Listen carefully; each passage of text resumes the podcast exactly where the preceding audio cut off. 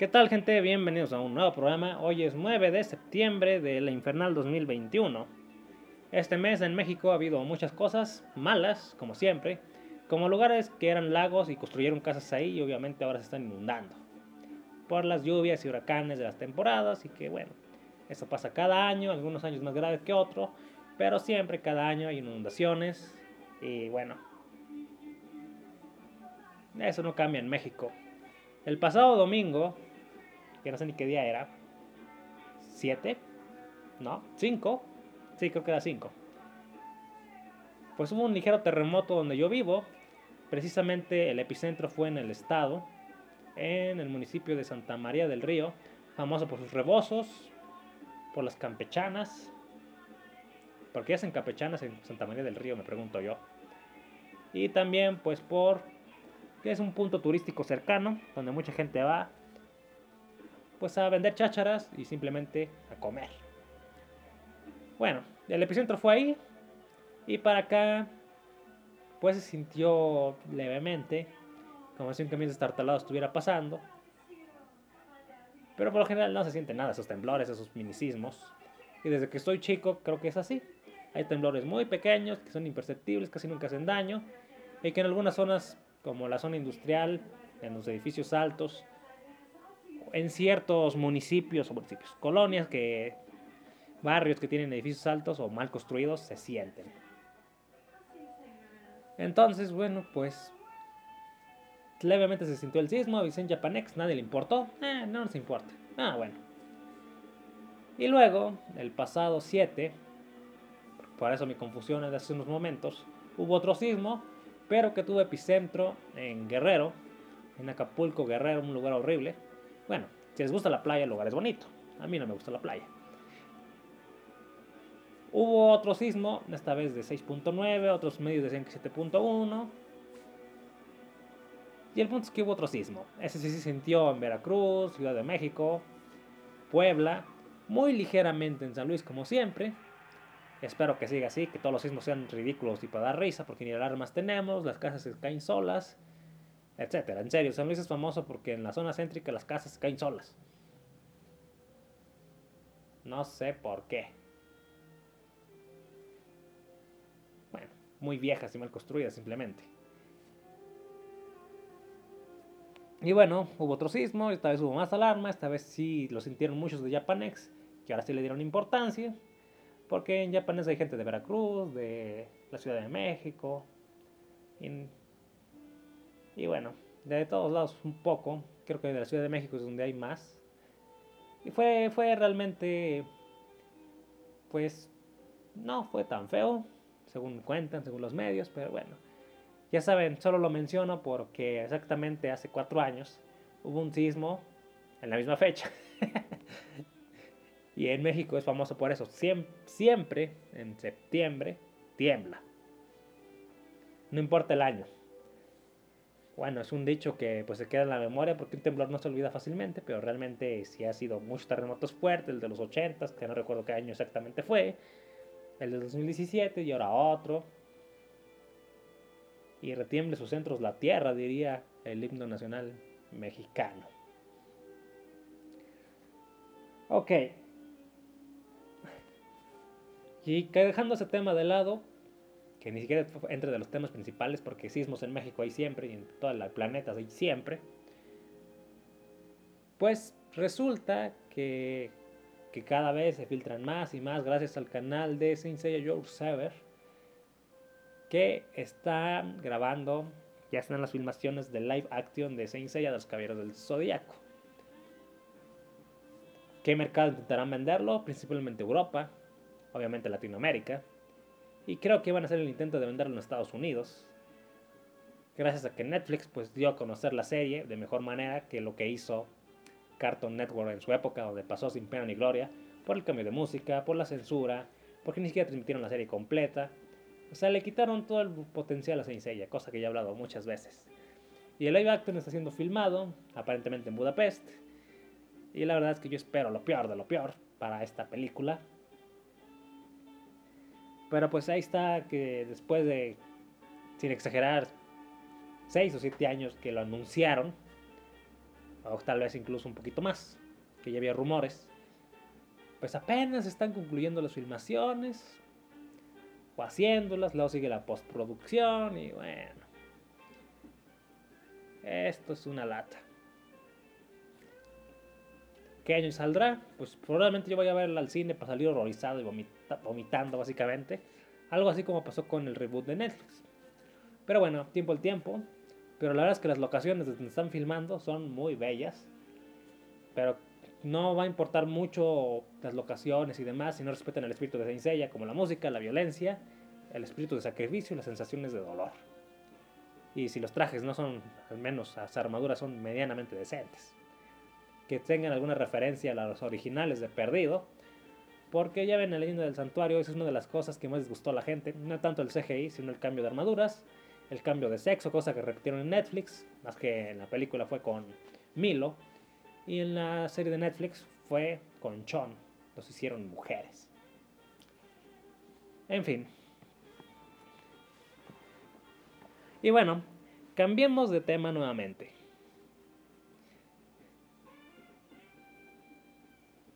La puntualidad. Muchas veces se dice que ser puntual es una de las mejores características de una persona responsable y que digamos que a veces es excesivamente compulsiva con el orden. Pero la mayoría de la gente, sin exagerar, estoy diciendo que es la mayoría, al menos de los que conozco, toman la puntualidad como algo malo, de gente estresada, de gente que no se sabe relajar. Y bueno, luego tenemos otros extremos, como Japón, donde es uno de los modales más extendidos, junto con ese de que el chico debe caminar al lado de su pareja, del lado donde vienen los autos, para que la chica lo muerda un perro que saca el hocico por una reja. Bueno, a lo mejor eso solo pasa en México. Pero sí, hace poco veía un artículo que criticaba la puntualidad. Decía, la gente que no es puntual es más creativa, es más inteligente y demás. Y ok, denme una explicación lógica.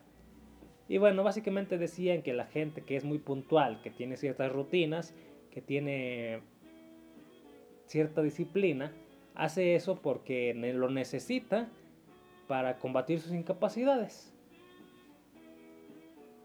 O sea que muchas cosas a lo mejor no se le facilitan, pero siendo disciplinado, llegando a tiempo, siendo precavido y demás, pues está al nivel de los demás, que son más inteligentes supuestamente, o incluso que son más inteligentes que él, preparándose, etc. Y pues viendo las cosas a futuro, no viviéndola y se va. Yo siempre he sido una persona muy disciplinada y nunca me he considerado un idiota, pero tal vez para ser creativo, no, no, no sé, nunca me he considerado muy creativo realmente. Ahora,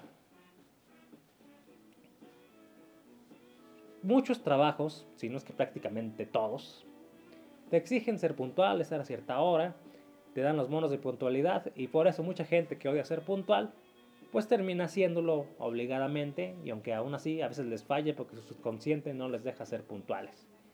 Pero ¿qué pasa con las citas sociales? Esto a lo mejor queda para un video que a lo mejor subo después a YouTube.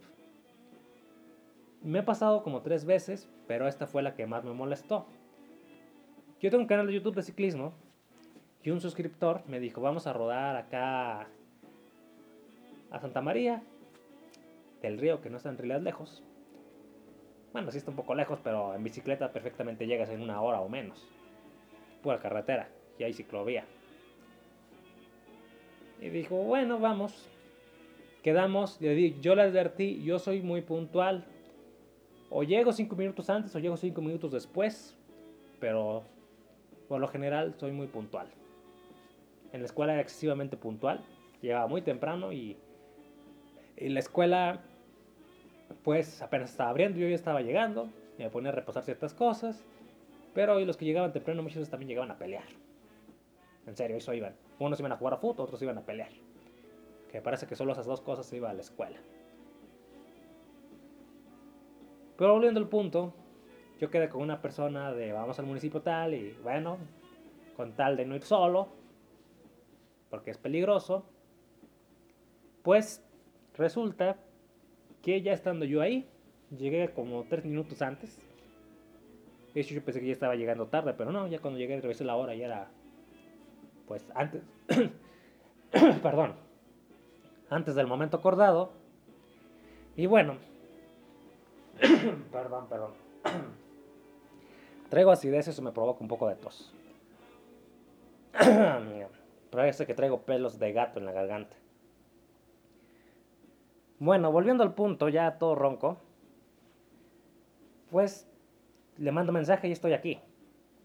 Como a los 4 o 5 minutos, después de que yo le hubiera advertido que yo era muy puntual y que no le iba a esperar más de 10 minutos, me manda mensaje. Voy saliendo de mi casa, ya mero llego. O sea, va saliendo de su casa, ya mero llega. Dije, según mis cálculos, si se apura, llega en máximo unos 12 minutos. Si se apura. Y no, no llegaba, y no llegaba, y no llegaba. Y llegó el punto que a los 20 minutos, porque le di tolerancia y yo que odio a la gente impuntual, no, ya me largo. Ya ni le contesté y me fui. Y me fui a otro lado, de hecho. Aproveché para comprar algunas cosas que necesitaba, ya que el punto de reunión era un centro comercial y pues me, básicamente me largué. Y ya precisamente cuando me estaba alejando del punto, me manda un mensaje, oye, estoy aquí, ¿por qué no me apuraste? Veo la hora, tardó 27 minutos en llegar a la hora que habíamos quedado cuando yo le advertí que si no era puntual, yo me iba a largar. Y dirán, qué delicado, lo hubieras esperado. A lo mejor tus compromisos y demás, pero no, o sea, yo lo tomo como falta de respeto. En serio. Ni a las mujeres se los perdonaba. Muchas veces yo tenía cita con alguna mujer cuando yo era joven y la mujer llegaba tarde. Me mandó un mensaje, llego a las... Llego en 20 minutos, perdón. Y cuando una mujer dice 20 minutos puede ser una hora. Sí, no estoy mintiendo, la mayoría de las mujeres son así, pero también he conocido mujeres muy puntuales, debo decirlo. Y bueno, después, después con el tiempo, pues creo que con la primera vez que me hicieron eso me hice bien intolerante. Ya no esperaba a nadie. A nadie. Ni a mis padres. Paso por ti a tal hora. Bueno, no llegó, me voy. Y regáñame, pelea. Pero no, pues que no tienes compromisos, me tuve que regresar a esto, me tuve que regresar a esto otro y pero ok, es ahora no estás trabajando, si hubieras salido con tipo de instalación hubieras llegado perfectamente, pero te dio flojera por estar viendo la novela, supongo. Y yo le decía eso a mis padres, teniendo, no sé, 12 años o quizás. Yo era muy intolerante con la impuntualidad. Muy desesperado, muy ansioso tal vez. Pero yo era así. Y básicamente una de las cosas que más tomo en cuenta para valorar a una persona es la puntualidad. Pero lamentablemente no toda la gente es realmente puntual. Lo digo, mucha gente, hasta por cultura lo hace, luego lo decir los japoneses, los alemanes en cierta manera. Pero aquí en México la mayoría de la gente es impuntual. Es más, había una reunión... Maldita tos. había una reunión, perdón, Eh, me va a dar flojera editar este programa, así que disculpe la tos. Es que fui al médico y yo le digo, traigo irritada la garganta. Y me dice, no, es que es quemazón de acidez estomacal. Usted come mucho, mucho ácido. Digo, no. Entonces está muy estresado. Mm, sí, es eso. Y ahorita se me ha controlado un poco, pero pues a veces me vuelve la tos. Porque no se ha sanado la garganta, se ve quemada. En fin, volviendo al tema. Yo de las cosas que más valoro en una persona, la puntualidad. Yo le he dejado de hablar a gente porque no es puntual. Así, en serio. Y no, es muy intolerante con tus amigos. Bueno, el término amigo, como lo dije muchas veces, uno lo dice como de forma coloquial, pero a veces ni son tus amigos. Pero sí, yo he oído mucha gente que yo les dejo de hablar porque no son puntuales. Y, en la escuela había reuniones de pues, obligatorias, de que la salida no sé dónde, del museo de no sé quién, a la hemeroteca. Quedábamos a las 9 de la mañana venían llegando a las 10. Y los que llegaban a las 9, pues creo que no era ninguno, como dos o tres, o, o yo, nada más. Y eso pues me empezó a exasperar y exasperar y creo que cada vez fue más, fui más intolerante. Y esa de las cosas que me caen gordas. Haces una cita, por ejemplo, en el SAT, no te pasan a la hora. O te pasan después cuando dicen que si no llegas a la hora a ti no te pasan. Que se mida con doble vara es otra de las cosas que a mí me molesta demasiado. Y bueno, finalmente, pues yo no digo que, que la puntualidad pues sea algo casi debido a muerte, pero sí lo sería en algunos casos. La entrega de un medicamento, la cirugía de algún médico que tiene que llegar a, pues, operar a alguien, em, transporte de, pues, de alimentos. ¿Qué les parece? Oye, esta zona de África se está poniendo de hambre y la ONU les mandó comida. Pero no va a llegar mañana como hemos quedado, llegan en la próxima semana. Y ya se mueren de hambre muchos. Entonces, pues la puntualidad y medir los tiempos y vivir, digamos que entre comillas, la carrera, pues tiene sus puntos buenos, pero también tiene los malos. Aquí va un ejemplo muy claro. Hace poco una, una compañera de gimnasio que ni siquiera me habla, sufrió un accidente de motocicleta. Porque estaba buscando un medicamento para su nieto. Y esto me lo contó el esposo, no me lo contó ella porque ya no me habla. Este. Y no lo encontró en las farmacias que estaban cerca de su domicilio. Entonces agarró la moto, venía como loca. Y ya cuando por fin lo encontró, venía hecha. hecha la raya. Y pese a que no cometió ninguna infracción de tráfico, cambió el semáforo a verde. Y cometió el error que muchos cometemos en México y Latinoamérica. Aunque el semáforo esté cambiando en verde, tienes que voltear a los lados. Porque nunca falta un peatón que se quedó en medio. O algún idiota, por general en vehículo, que igual a lo mejor se quedó en medio, pero la mayoría se lo pasan porque les dio la gana. Dice, cambia amarillo, todavía pasamos. Cambia rojo, todavía pasan dos o tres, o hasta cinco vehículos. Y cometió el error de confiarse en el semáforo y salió volando. Quedó viva, algo atontada y bueno, la historia es muy complicada. Pero obviamente a lo mejor sí estaba muy presionada y quería regresar a tiempo. No había una hora específica, pero se sentía presionada ella misma. Puede llevar el medicamento a su nieto. Y el resultado es pues, que el medicamento no llegó que ella tuvo que irse llevada a un hospital. Y la moto pues quedó chocada como los memes de Dragon Ball que hay en YouTube. Y el que tuvo que conseguir el medicamento fue el esposo. Y el chavaco está bien, no se murió ni nada. Si quieren saber. Y bueno, el caso de querer ser tan puntual muchas veces pues conlleva la muerte. ¿Quién lo lleva? Pues ha pasado muchas veces en el metro, cuando la gente va atiborrada y que se accidenta porque se van colgando de los tubos o aplastados o terminan peleándose. Todo por querer ser puntual en una ciudad como Ciudad de México y zona metropolitana, donde que no te deja ser puntual por más que quieras, a menos que directamente a veces sales a las 8 del trabajo, llegas a las 10 de tu casa y a las 6 tienes que ir de nuevo a trabajar. Entonces, pues es, y luego con el tráfico, las inundaciones, las vallas eléctricas, pues no pues se puede ser puntual. Y muchos, pues, por ejemplo, vas en carro y le tienes que pisar y te metes a la ciclovía, atropellas a un ciclista, ya mataste a alguien por querer ser puntual y bueno. Casos reales que pasan en las ciudades día tras día. Entonces, tal vez la puntualidad esté sobrevalorada en algunos, en algunos puntos, mejor dicho, por mí. Iba a decir instantes. Pero creo que hay veces que hay que ver la situación por situación, porque no es lo mismo exigirle al de la comida que llegue a puntual, que no se desvíe una o dos calles como a mí pasado. Algo que me pasó ayer. Voy a recoger algo. Me dicen, te tardaste una hora. Yo, ah, hijo, me lo mandaron hace 12 minutos. Pero a veces eso hacen las aplicaciones. Y, y no le mandan a quién recoger, al negocio, restaurante, etcétera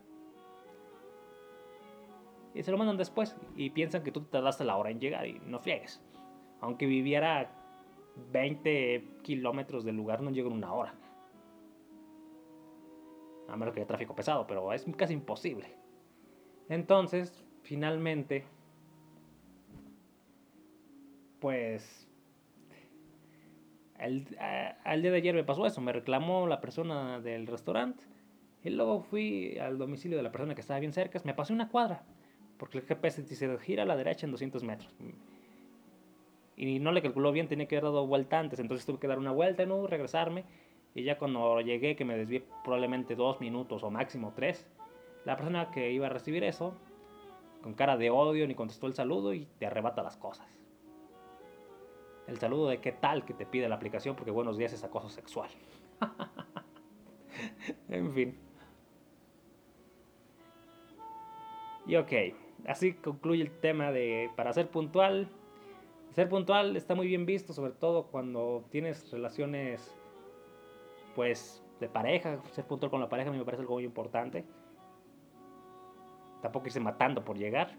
Creo que ahí se puede haber cierto grado de tolerancia si, informas qué ha pasado y demás. Pero ya si lo agarras a burla y de juguete a la persona, pareja o amigo, y si eres impuntual, ahí me parece una vil, una vil actitud de porquería.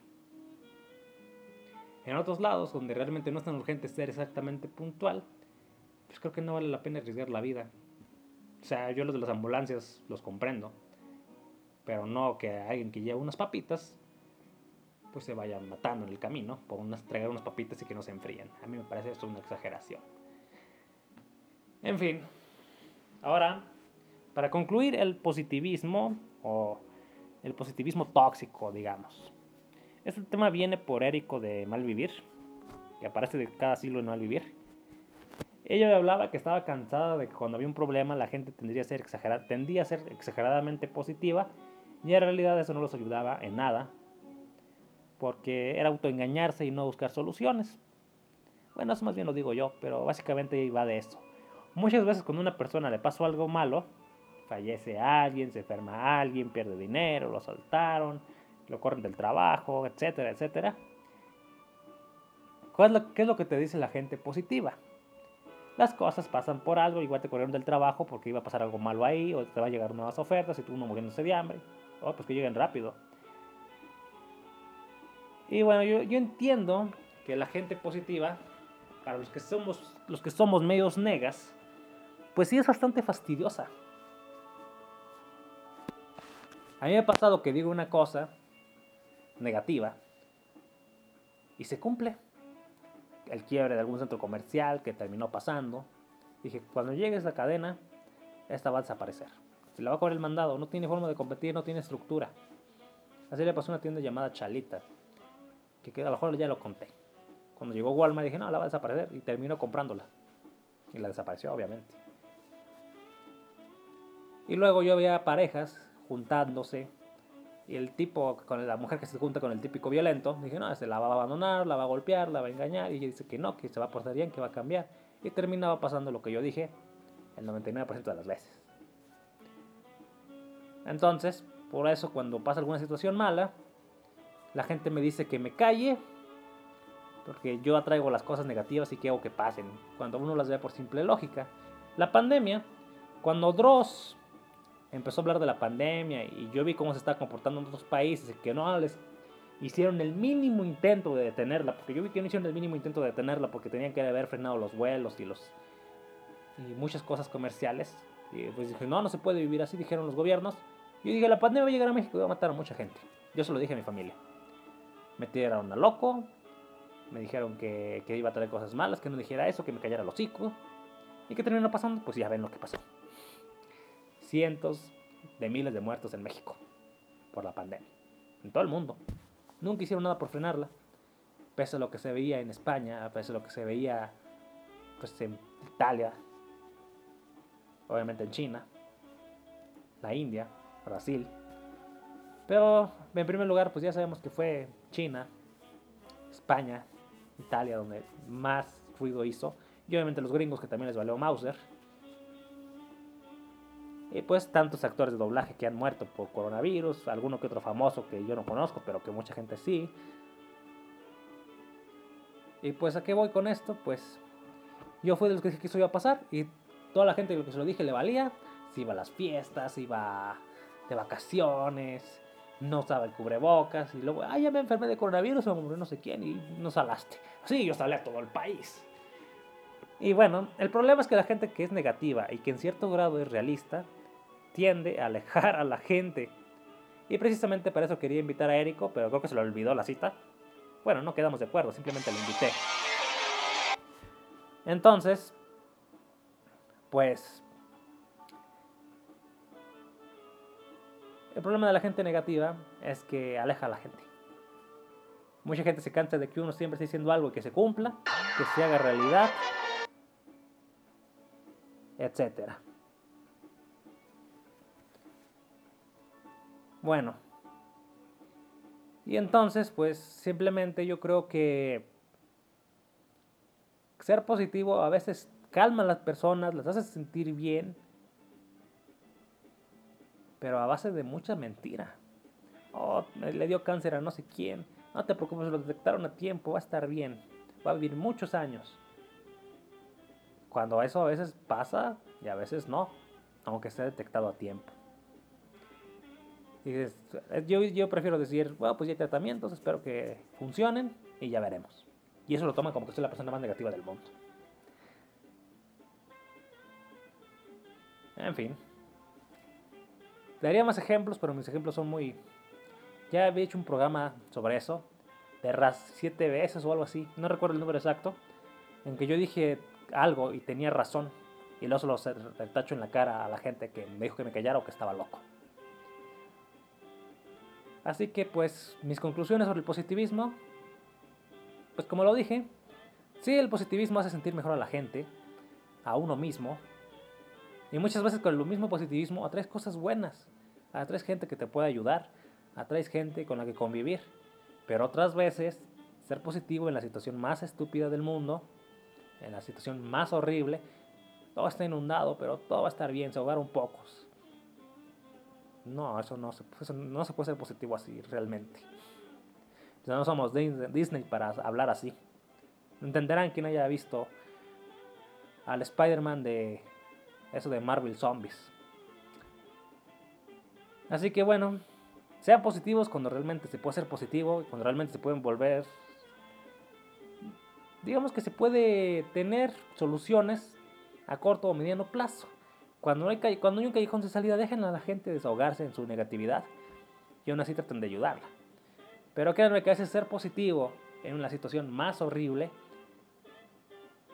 pues es una de las peores cosas que pueden hacer con alguien que está pasando un grave problema. Esa es mi opinión. Bueno, me despido. Saludo a Roberto Vázquez, a Yuki Soto, a Abel Tecniquito, a Jorge Drán Cruz Cruz, a Carlos de Livox y a todos aquellos que me han escuchado, por ejemplo, aquí en vivo, si es que había alguien. Yo me despido, hasta la próxima, soy su servidor Gato Cosmos. Adiós.